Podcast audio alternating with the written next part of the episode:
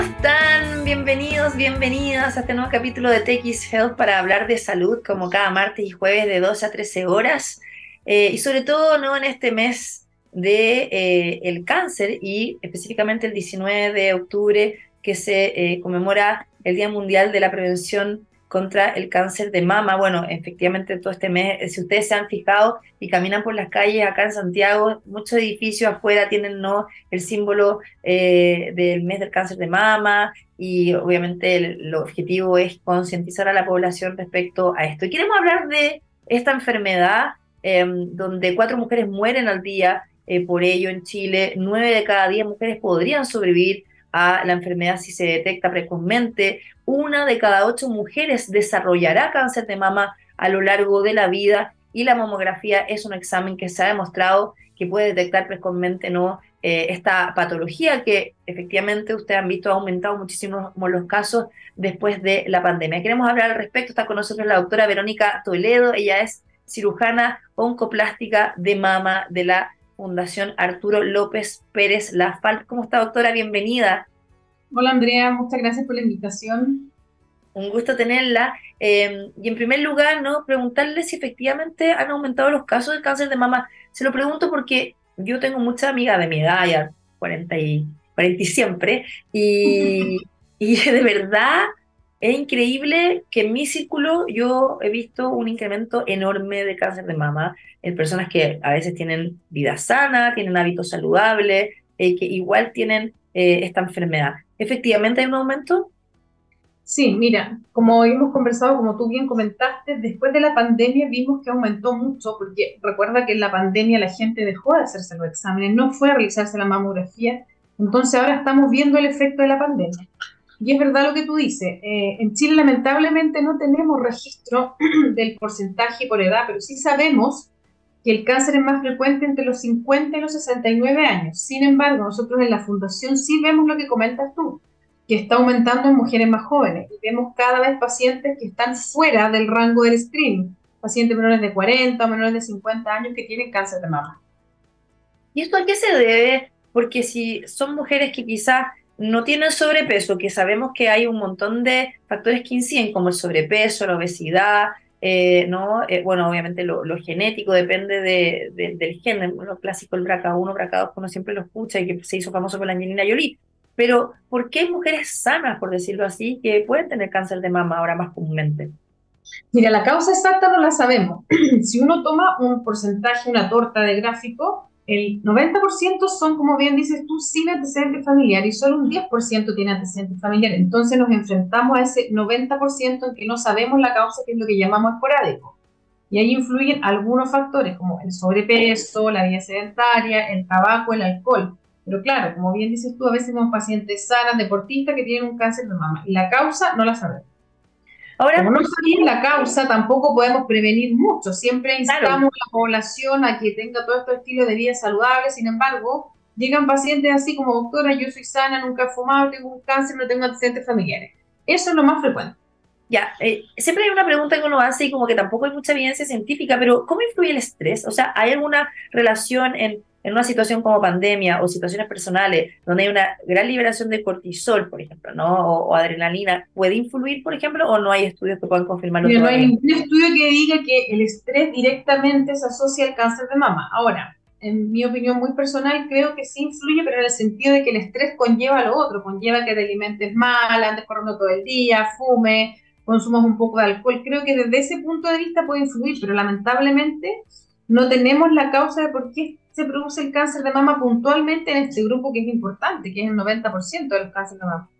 De todas maneras, ¿y por qué el sobrepeso o la obesidad inciden en el desarrollo de cáncer de mama? O sea, ¿qué pasa en nuestro cuerpo? ¿Qué pasa en nuestras mamas que finalmente eh, es un factor importante?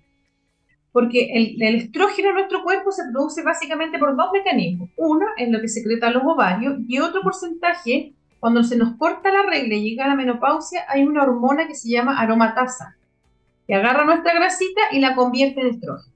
Entonces, por eso que nosotros asociamos el sobrepeso a una mayor producción de estrógeno, porque esta hormona toma la grasa y la convierte en más estrógeno. Entonces, mientras más sobrepeso tenemos, más posibilidad de tener más estrógeno dando vuelta, y la mayoría de los cánceres son estrógeno dependientes. Ya, y ahí, eh, asociado también al estrógeno, y a las hormonas, ¿hay una incidencia o relación también en las mujeres que no han tenido hijos, que no han tenido lactancia, también como desarrollo cáncer de mama como factor? Sí, son un factor de, protección que se consideró durante mucho tiempo, porque en el fondo, ¿cómo está dado toda la alteración de las células, cómo mutan o cómo se vuelven malas? Algo mm. la gatilla que empieza a crecer en forma descontrolada y se descontrolan todos los mecanismos que tiene nuestro cuerpo para matar las células que se llama apoptosis, que es una muerte dirigida. Algo pasa que se descontrola. Entonces, ¿por qué todas estas cosas influyen? Porque es la mayor exposición a estrógenos. Por eso que cuando te llega la regla muy joven, se te corta muy tarde, no tienes embarazo, no tienes lactancia, no tienes hijos, estás expuesta más tiempo a estrógenos. Cuando tenemos embarazo, nuestro cuerpo se bloquea la producción de estrógeno. Cuando estamos en lactancia, entra en reposo. Entonces, por eso que es un factor protector el tener hijos, el dar lactancia, el que no llegue la regla tan precoz y que no llegue la regla tan tardía, porque tenemos mucho más tiempo para estar expuestas al estrógeno.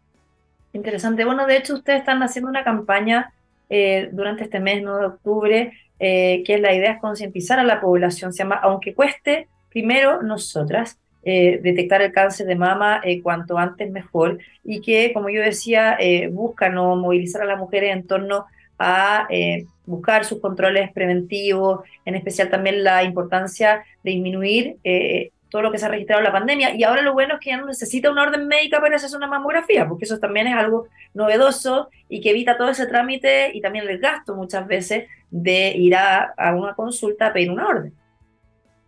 Exactamente. La gracia de hacerse la mamografía, yo lo veo por un lado súper bueno, pero también tiene unos detallitos. La gracia de hacerse la mamografía es que, claro, te evitas ir al doctor a que te dé la orden, sino que vas con el examen listo. El punto es que tiene que ser concientizado y dirigido. No se la puede hacer cualquier mujer, porque bajo los 40 años la mamografía no sirve por la densidad mamaria. Entonces, claro, van a tener muchos falsos positivos que van a decir, oye, hay algo, pero resulta que no se ve bien por la densidad. Y lo otro es que cuando hay un examen alterado es súper importante que lo evalúe un profesional de la salud, ya sea la matrona, el ginecólogo, el mastólogo, el médico de cabecera, porque a veces hay que complementar con otros exámenes la mamografía. Y lo que no es menor en centros acreditados, porque si no se generan todos estos exámenes alterados que son falsos positivos, falsos negativos, que te dicen, no, está súper bien, resulta que después uno la ve al año y está todo mal, o al revés. Dicen, no, tienen un tumor, no sé qué, y las pacientes llegan llorando y no hay nada. Entonces tiene que ser un centro acreditado. Súper importante, y ahí siempre es bueno cómo complementar con una ecotomografía mamaria. Depende, depende de la edad de la paciente. En pacientes menores de 50 años, yo generalmente complemento con una ecografía. Y si hay algo en la mamografía que, por ejemplo, los nódulos, se, se conviene mejor con la ecografía porque se caracteriza mucho mejor. Pero la mamografía como examen es el único que ha disminuido la mortalidad en un 30%. Ningún otro examen ha hecho eso. Por tanto, siempre se parte por la mamografía y en el camino, si encontramos algo, lo complementamos con la ecografía. Ahora, obviamente la autopalpación no reemplaza ninguno de estos exámenes, pero yo creo que igual hay que estar alerta a ciertos eh, como signos, ¿no? A mí me pasó la otra vez, bueno, yo igual tengo un hijo de 6 y otro de 2 años, dejé dar leche hace un, hace un año atrás, pero por ejemplo, cuando uno se aprieta los pezones y te sale algún líquido, supuestamente hay que estar alerta. En mi caso, yo igual me fui a hacer la mamografía, estaba asustada, pero era leche que había quedado ahí. Eh, pero ¿cuándo hay que estar como alerta? O sea, cuando, ¿qué, qué, qué tiene que pasar para decir, ah, me tengo que ir a hacer el examen, no como en rutinario? Ya, súper importante el punto que tocaste. El screening de tamizaje, detección precoz, nosotros lo indicamos a partir de los 40 años. Si usted va a la guía americana, europea, algunos lo indican a los 50, pero nosotros como fundación lo indicamos a partir de los 40 en forma Entonces, ¿qué pasa entre los 20 y los 40 que quedamos sin nada al aire? Se tiene que hacer el examen físico una vez al mes lejos de la menstruación, porque es la única forma de que tú detectes alguna lesión. Ejemplo, si yo levanto los brazos y veo que se me retrae la piel, eso no es normal. Si yo me aprieto en la ducha y me sale sangre, eso tampoco es normal. Si tengo un bultito detrás del pezón, todas esas cosas como retracción, bultos, cambio de coloración del pezón, todo eso tienen que hacer consultar porque ese grupo está fuera del tamizaje. Entonces, la única forma de detectar cuando hay lesiones, cuando uno consulta. Claro. ¿Y por qué el cáncer de mama, eh, dependiendo de la fase que se detecte, ¿no? Y por eso es tan importante la detección precoz, puede llevar a la muerte, porque obviamente mueren muchas mujeres, de hecho, usted me puede ratificar, doctora, pero es la primera causa de muerte por cáncer en mujeres actualmente en Chile. Volvió a hacerlo, en algún minuto había dejado de hacerlo. En Chile y a nivel mundial. Sí. Por eso que este mes, como tú dices, hay tanta información por todos lados, en la calle, y es importante que aprovechen de hacer la mamografía. ¿Por qué mueren tantas mujeres? Porque en el fondo siempre nosotros abogamos a llegar en forma precoz. Entonces, cuando uno encuentra lesiones que no son palpables, llegamos súper, porque no existe menos posibilidades de que estas células se hayan arrancado hacia los ganglios de la axila o hacia el resto del cuerpo. ¿De qué mueren las mujeres de cáncer de mama? De las metástasis. El cáncer de mama tiene alta afinidad en el pulmón, en el hígado, en los huesos y algunos subtipos en el cerebro. Entonces mueren de falla orgánica se empiezan a alterar todos estos órganos que controlan la mayor parte de nuestro cuerpo, por ejemplo el hígado, y hasta ahí falla todo y se mueren de muerte del síndrome de función orgánica, básicamente. No es porque el cáncer en sí la mate, sino que el cáncer progresa hacia las metástasis y eso produce la muerte. Entonces, cuando llegamos a una etapa avanzada, cuando ya hay metástasis, el tratamiento no es curativo, es paliativo. Y eso es lo que nosotros no queremos. Nosotros no queremos llegar a esa etapa, queremos llegar a la etapa precoce, donde podamos hacer tratamiento y curar. Si uno detecta a tiempo, la tasa de curación del cáncer de mama es alta, que es casi un 90%. Pero para eso hay que hacerse los exámenes, consultar, porque si llegamos con metástasis ya es tarde para el tratamiento curativo. Es que eso es importante también generar conciencia, porque yo creo que muchas mujeres dicen, ah, no, es tengo un granito, no, algo tan chiquitito, ¿qué me va a pasar? Prefiero eso sí te puede provocar la muerte. Exactamente, algo tan chiquitito, hay unos tumores, nosotros los dividimos en cuatro grupos básicamente para, para, el pronóstico, para el tratamiento, y hay unos grupos que son súper agresivos, y como dice el dicho, el veneno, el veneno viene en frascos chicos, son chiquititos y son malísimos. Entonces, por eso es que es importante hacerse los exámenes, hacerse el chequeo, consultar si se encuentran algo, sobre todo tú lo tocaste también en lactancia, que no es un tema menor, embarazo y lactancia. No olvidemos que las mujeres estamos retrasando nuestra maternidad, nos estamos embarazando cercana peri 40 o pasadito los 40, y esas mujeres, yo siempre les recomiendo que antes de embarazarse se hagan su mamografía o su ecografía dependiendo de la edad, porque van a estar nueve meses más toda la lactancia sin controlar si puede haber alguna lesión. Si encuentran algo raro, consulten, insistan, porque no es normal tener nódulos en la mama cuando uno está embarazada. Eso es súper importante, doctora. Ahora, eh, antes, después, que le voy a preguntar sobre las terapias y también la reconstrucción mamaria, eh, también recalcar que en Chile está la ley, ¿no? Que tienen medio día administrativo hombres y mujeres para tomarse exámenes preventivos. Entonces, acá también está eh, la posibilidad de ir a hacerse estos exámenes. Y por otra parte, eh, acá está el derecho de tener una mamografía gratis cada tres años para detectar cáncer de mama y el cáncer de mama también está cubierto dentro de las patologías auge. Así es, tal cual. Tenemos media tarde disponible para exámenes preventivos no olvidemos que también en algunos centros se hacen los días sábados. O sea, tiempo hay, es un examen corto, afortunadamente accesible. Si uno no entra en, el, rango de 50 a 69 años que da la gratuidad al sistema público, o el otro porcentaje que tiene la ISAPRE, siempre hay posibilidades en las empresas, todas estas campañas se regalan un montón de mamografía y lamentablemente nunca se ocupan todas. Y eso es súper, súper importante porque en el fondo son es una tarde para ti, dejas a tu hijo, a tu marido, con no sé, la vecina, la amiga, o tu marido se queda con los niños, vas a hacértela rapidito, molesta, depende de la paciente, pero es algo tan cortito que van a ser 10 minutos que te pueden salvar la vida. Y estar con los hijos. Sí, Sí, yo voy con mi hijo a hacerme los exámenes. También puedes ir con tu hijo, dejarlo ahí o entrar con él. Hay muchas posibilidades de hacerlo.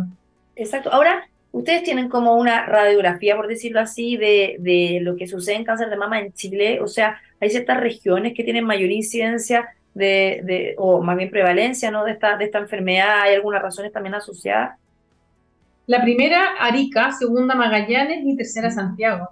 O sea, totalmente los polos extremos los polos opuestos. Hay varias teorías, pero, pero la verdad que no hay ninguna que diga por qué en Arica hay más cáncer y el llamado también es a eso, que son las regiones extremas donde hay menos especialistas, menos posibilidad de hacer todo este screening. Entonces es súper importante también formar especialistas para que vayan a cubrir todas estas zonas que están lejos. Entonces, estas pacientes tienen que desplazarse a Santiago, dejar su familia, gastar extra en locomoción, en alimentación. Entonces, que, que fome tener un cáncer, que triste en estos extremos porque quedáis súper abandonada.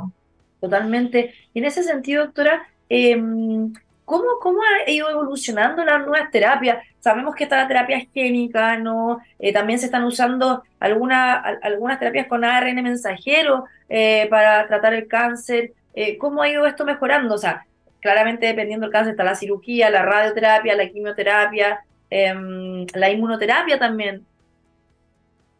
Mira, nosotros básicamente parte todo esto así. 10 años atrás tratábamos todo igual. Paciente que tenía cáncer le dábamos quimio, radiocirugía y hormonoterapia. Pero el 2010, diría yo, 2011, por ahí hubo un quiebre con una publicación del doctor Charles Perú que hizo toda esta división de los subtipos moleculares.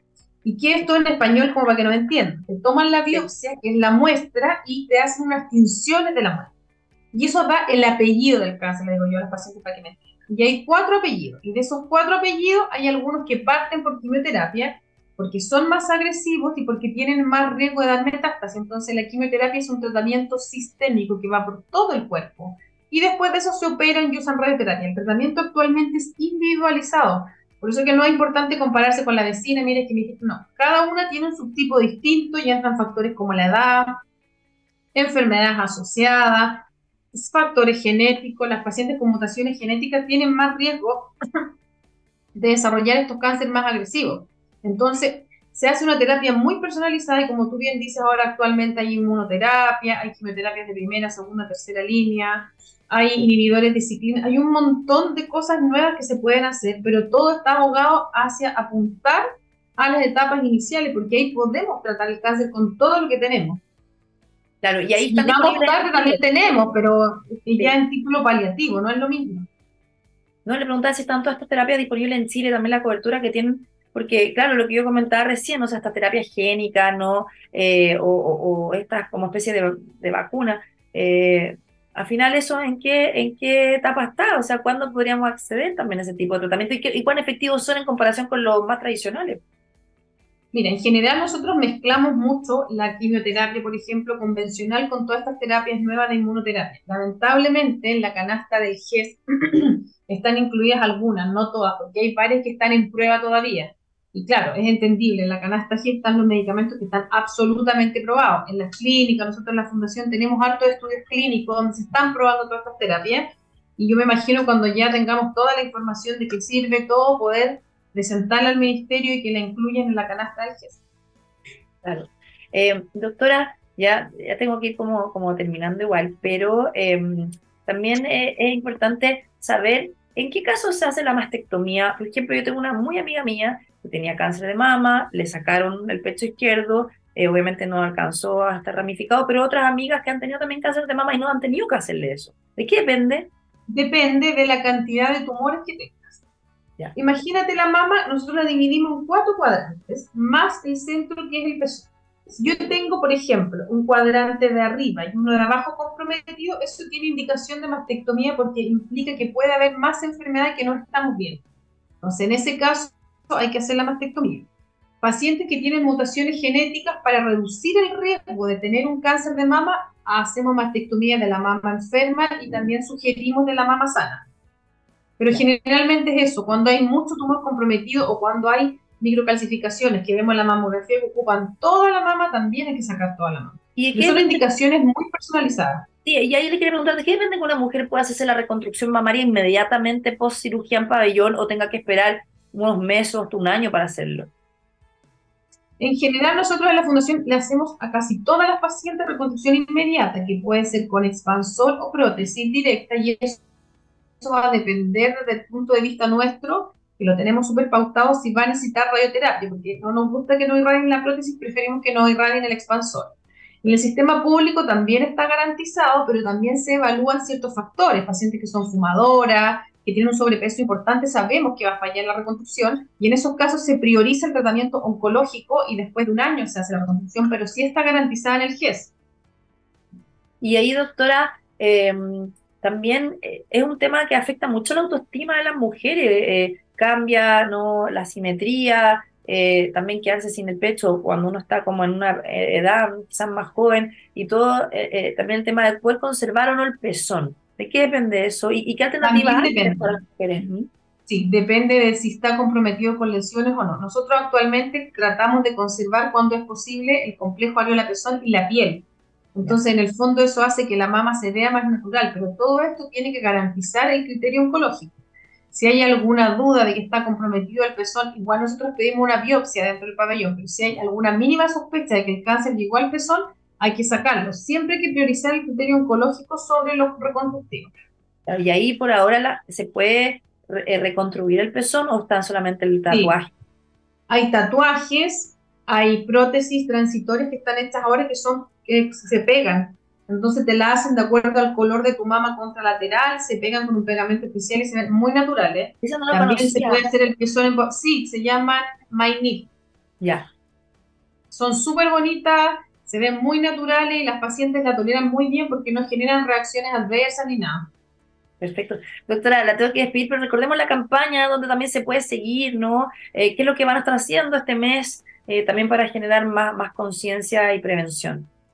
Sí, la campaña nuestra es aunque cueste primero a nosotras y es todo lo que hemos conversado ahora. Tómense un minuto, chiquilla, aunque sean 5 o 10 minutos para hacerse el examen, un examen corto, de fácil acceso y que les puede salvar la vida. Vamos a estar haciendo muchas actividades que pueden buscar en la página www.fal.cl y las invito mañana a un conversatorio que voy a estar yo. ¿A qué hora y dónde? participar en la página hay que inscribirse, no sé si quedan, pero en www.fal.cl ahí se pueden inscribir a las 6 de la tarde. Genial, bueno, muy importante entonces este mes del cáncer de mama. La doctora Verónica Toledo, cirujana oncoplástica de mama de la Fundación Arturo López Pérez, la FALP. Doctora, que esté muy bien, gracias por estar con nosotros hoy día. Muchas gracias a ti, Andrea, por la invitación, nos vemos. Cuídese, chao. Chao, igual. Nos vamos a la música, la vuelta vamos a estar hablando eh, con la directora de los estudios públicos de, Ipsos, Alejandra Ojeda, sobre eh, salud, un estudio eh, sobre también la importancia de la salud mental y otros ámbitos no que nos afectan. en Salud, la empresa chilena de informática Salud. Bueno, estamos de vuelta aquí en TX Plus, en TX Health, para hablar de salud, como cada martes y jueves de 12 a 13 horas. Y hoy queremos hablar de la encuesta eh, Monitor Global de Salud 2023 que hizo Ipsos, ¿no? Y que es súper interesante porque lo que busca es entender cuál es la percepción que tienen distintos países respecto a la salud. Eh, esto se hizo en 23.000 personas de 31 países, se incluyó Chile, y esto también nos propone cuáles son los principales desafíos mm. en la salud, ya sean políticas públicas, eh, cómo los ciudadanos y ciudadanas califican a la salud. Y, por ejemplo, eh, algunos de los datos son dos de cada tres personas indican a la salud mental como principal problema de la salud pública en nuestro país. Queremos conocer más datos al respecto. Hoy día está con nosotros Alejandra Ojeda, directora de estudios públicos de Ipsos. ¿Cómo estás, Alejandra? Un gusto saludarte. Hola, Andrea, ¿cómo estás tú? Por acá todo muy bien. Muy bien, Alejandra. Bueno, en primer lugar te quería preguntar, eh, ¿Cuándo se hizo este estudio? Em, ¿Cómo se, hizo también la metodología? Sí, esta es una, una, encuesta online que aplica Ipsos. Nosotros estamos preguntando sistemáticamente todos los meses por distintos temas a nivel global. Normalmente incluimos entre 29, 31 países, como este caso, que nos permiten hacer comparaciones entre, entre cómo estamos respecto de, de, nuestros vecinos cono sur, de Latinoamérica y de, otros países. Y, en el caso de Chile contestaron 500 personas. Esto se levantó desde fines de ah, julio, desde el 21 de julio hasta el 4 de agosto, si no me equivoco. Y, y efectivamente el monitor de salud es una aplicación que se hace sistemáticamente desde el año 2020, hay una primera versión 2018 y del año 2020 todos los años. Y hay algunas preguntas que las hemos seguido en el tiempo, como por ejemplo la que tú indicabas, cuáles son los que reconocen las personas como los principales problemas de salud, y otras que van cambiando cada año para ver qué opinan las personas sobre el sistema de salud de, cada uno de sus países. Muy interesante, acá está leyendo algunas eh, preguntas y los, sus resultados. Dice, según el estudio, un 66% de los chilenos cree que la salud mental es el mayor problema de salud que enfrenta el país en la actualidad, superando ampliamente el promedio mundial, que es 44%, y ocupando la segunda posición del listado, liderado por Suecia, con un 66%. Uno no pensaría que Suecia tiene, como el mayor problema de salud mental. Em, por otra parte, está acá viendo que eh, la obesidad ocupa el segundo lugar en Chile, con un 49% de menciones un aumento de 11 puntos respecto a la medición del año 2022. Y esto es interesante porque hay más conciencia, o sea, Chile es de los países con mayor obesidad y sobrepeso del mundo, junto con México y Estados Unidos. Sí, hay más conciencia. Mira, yo quiero volver sobre el dato de salud mental, que creo que también eh, si bien es tremendo, también tenemos que buscarle un lado positivo eh, a, esta, a esta mención. a ver, lo primero es que efectivamente, dos de cada tres personas consultadas, cuando uno le dice cuáles son los principales problemas de salud en Chile, y le pone este listado de cinco problemas, selecciona la salud mental. Muy por encima de cualquier otro problema, la obesidad, el cáncer, que, era la entrevista previa que, que estás escuchando, un 38% lo, lo, lo elige, lo, lo, indica, el estrés un 33%, etc. Entonces, eh, y como tú dices, tanto obesidad como salud mental han aumentado las menciones en el tiempo. El caso de salud mental es tremendo, porque el año 2018 un 26% lo indicó como un problema de salud a nivel país. Y estábamos en el promedio global de los países medidos. ¿ah? Estábamos, si el promedio global era 27, nosotros estábamos un punto bajo.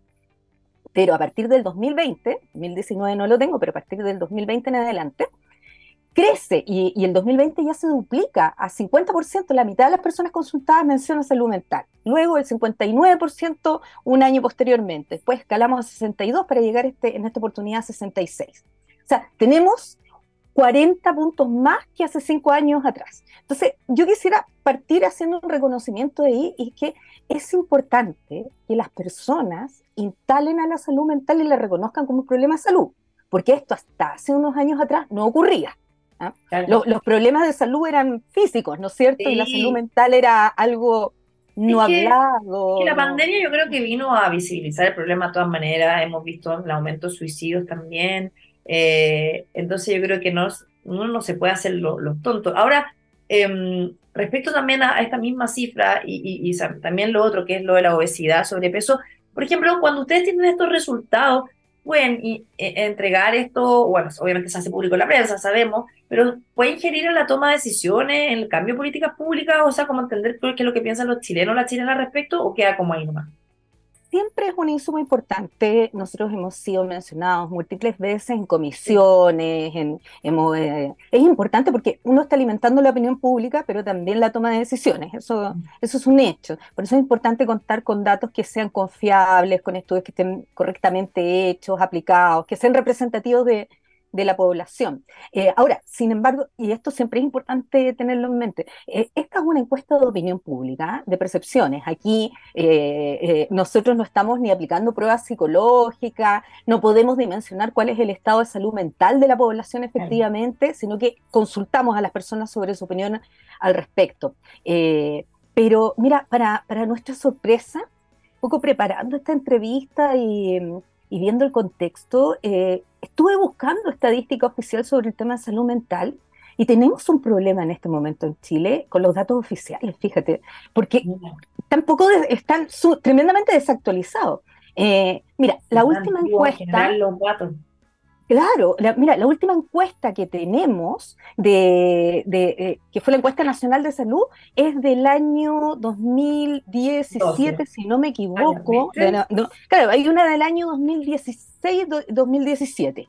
Y ahora recién se acaba de licitar la ENCAVI, que es la encuesta nacional de calidad de vida y, y salud, y entonces no tenemos el último dato, cuando tú buscas sobre cuál sería la tasa de enfermedades o de problemas de salud mental en Chile, te remite el año 2016. Y como tú bien dices, estallido, pandemia, crisis económica, recesión, nos, nos removió la vida, nos cambió y son factores explicativos respecto de, esta opinión, porque cuando uno se pregunta por qué pasamos en cinco años de un 26 a un, a un 66% que nos está diciendo ellos, el problema en Chile tenemos un problema de salud mental, es porque estamos mucho tiempo expuestos a periodos de incertidumbre, donde había montones de variables que no podíamos controlar y donde además tuvimos consecuencias directas en términos de de ingresos, de consumo, y, de, participación laboral, etc. Una de las consecuencias directas tiene que ver con la atención, o sea, el retraso también en las consultas, la lista de espera, y, hablando de eso, de las percepciones sobre el sistema de salud, eh, acá los resultados son que solo un 35% de los y las chilenos calificó como buena o muy buena la calidad de la atención médica a la que tienen acceso, lo que deja al país bastante por debajo del promedio mundial. Y eh, como un séptimo eh, lugar del estudio que eh, peor lo evalúa. O sea, estamos hablando que está bien mala la percepción de los chilenos y chilenas respecto al sistema de salud. Por ejemplo, dice que el 70% de las personas consultadas cree que el sistema de salud se encuentra desbordado, 74 em, que los tiempos de espera son demasiado largos, 78 cree que muchas personas eh, en el país no pueden permitirse una buena atención médica, o sea, son cifras pésimas. Sí, la, la visión respecto del sistema de salud es tremendamente negativa. Eh, sin lugar a dudas. Eh, solamente, como tú indicas, solamente un 35% de las personas consultadas cree que, tiene la posibilidad de acceder a un sistema que, es bueno, muy bueno, que, la calidad de, la salud que está recibiendo. Y, en este ranking de 31 países eh, ocupamos la posición 25 en esa materia, entonces posición muy, muy, muy crítica.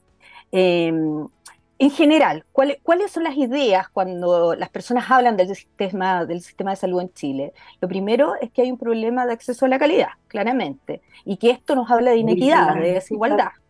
Entonces, no todos accedemos, claro, no todos accedemos a la misma calidad de la salud, y en Chile, bueno, está claro, además tenemos dos sistemas de salud que conviven con diferencias que son tremendas en términos de, uno y otro, pero que pasa por el acceso económico, la, posibilidad económica de acceder a cada uno de ellos.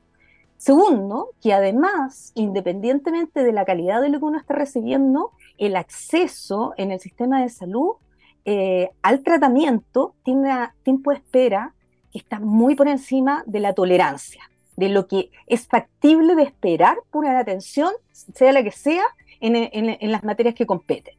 Y que además, dado a estos tiempos de espera, ¿ah? que son tremendos para las personas, hay un desborde del sistema de salud en términos de la cantidad de personas que están esperando, que están buscando acceder y, y, nos perfila, ¿no es cierto?, un escenario que es bastante negativo sobre cuál es la visión de las personas. Y en materia de salud debemos decir que rara vez las percepciones están basadas solamente en imágenes. La mayoría de las veces son experiencias que son de orden familiar. Esto no es que alguien te lo vino a contar, sino que lo vivimos como familia, más que como individuos, como familia. Observamos lo que pasa con nuestros adultos mayores, con nuestros hijos, etcétera. Exactamente. Eh, Alejandra, lamentablemente se nos pasó el tiempo volando, pero me gustaría preguntarte dónde se pueden encontrar los detalles de, esta encuesta y, también un, un, datito cortito que hablábamos fuera del aire, que tiene que ver con la vacunación, porque a pesar de que Chile ha sido como ovacionado por todo el plan de vacunación, sobre todo contra el COVID-19, no, no hay tan, tan buena percepción tampoco. Em, Mira, una de las preguntas relacionadas con este tema tenía mucho énfasis en hablemos del sistema de salud de tu país, pero, pero se incluye una pregunta que es interesante y es el grado de acuerdo con la afirmación, con la idea que la vacunación contra las enfermedades infecciosas graves debería ser obligatoria. Ni siquiera la vacunación así como en términos muy generales, sino contra enfermedades infecciosas graves. Y en el caso de Chile, 67% estuvo de acuerdo con esta idea y esto nos deja un tercio fuera, un tercio que no está de acuerdo con, la eh, con que las vacunas sean obligatorias. Y esto es tremendo, porque yo creo que nosotros pasamos eh, de ser uno de los países eh, que éramos líderes en, tema, en, vacunas, en, campañas de vacunación, adelantados en esta materia, logramos erradicar muchas enfermedades antes que otros países con sur, y, y lo que se ha hecho es que se ha relativizado en tiempos de fake news, por cierto, se ha relativizado a las vacunas.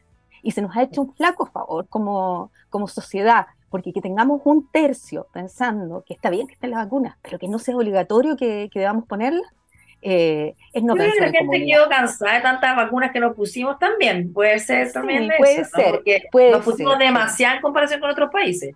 Puede sí, eso. Puede ser, puede eh, ser, es efectivo, pero también por eso estamos en la situación en que estamos, que hoy en día el COVID, ¿no es cierto?, para nosotros. Volvió. Eh, volvió, pero, pero, pero eh, son, como, me decía un médico no, no hace mucho, me decía, es un resfrío, considerable un resfrío más fuerte en esta oportunidad. Alejandra, te tengo que dejar, bueno, y en ipsos.com me imagino que se puede encontrar la encuesta, ¿no? Esta es la página de, de Ipsos, la estamos, estamos sacando cápsulas informativas a través de ah, las redes sociales de Ipsos también. Eh, con secciones de la encuesta para que se puedan digerir fácilmente, porque tiene harto dato, pero están en todas las redes y las páginas de, de Ipsos. Pero bueno, Alejandra Ojeda, directora de estudios públicos de Ipsos, con esta encuesta Monitor de Salud 2023, Monitor Global, y en Chile obviamente está incluido. Gracias por estar con nosotros hoy día. Muchas gracias, que esté muy bien. Un beso. Un abrazo. Chao. Bueno, nos tenemos que ir. Gracias por la sintonía. Recuerden que sigue nuestro programa en Spotify, en eh, SoundCloud, sigue con la mejor programación de txplus.com. Hay muchos programas buenos, muchos conductores y conductoras que son, pero de verdad, geniales con toda la información de ciencia, tecnología, medio ambiente, innovación, hay de todo, minería. Un abrazo para todos y todas y nos reencontramos este jueves a las 12. Chao, chao.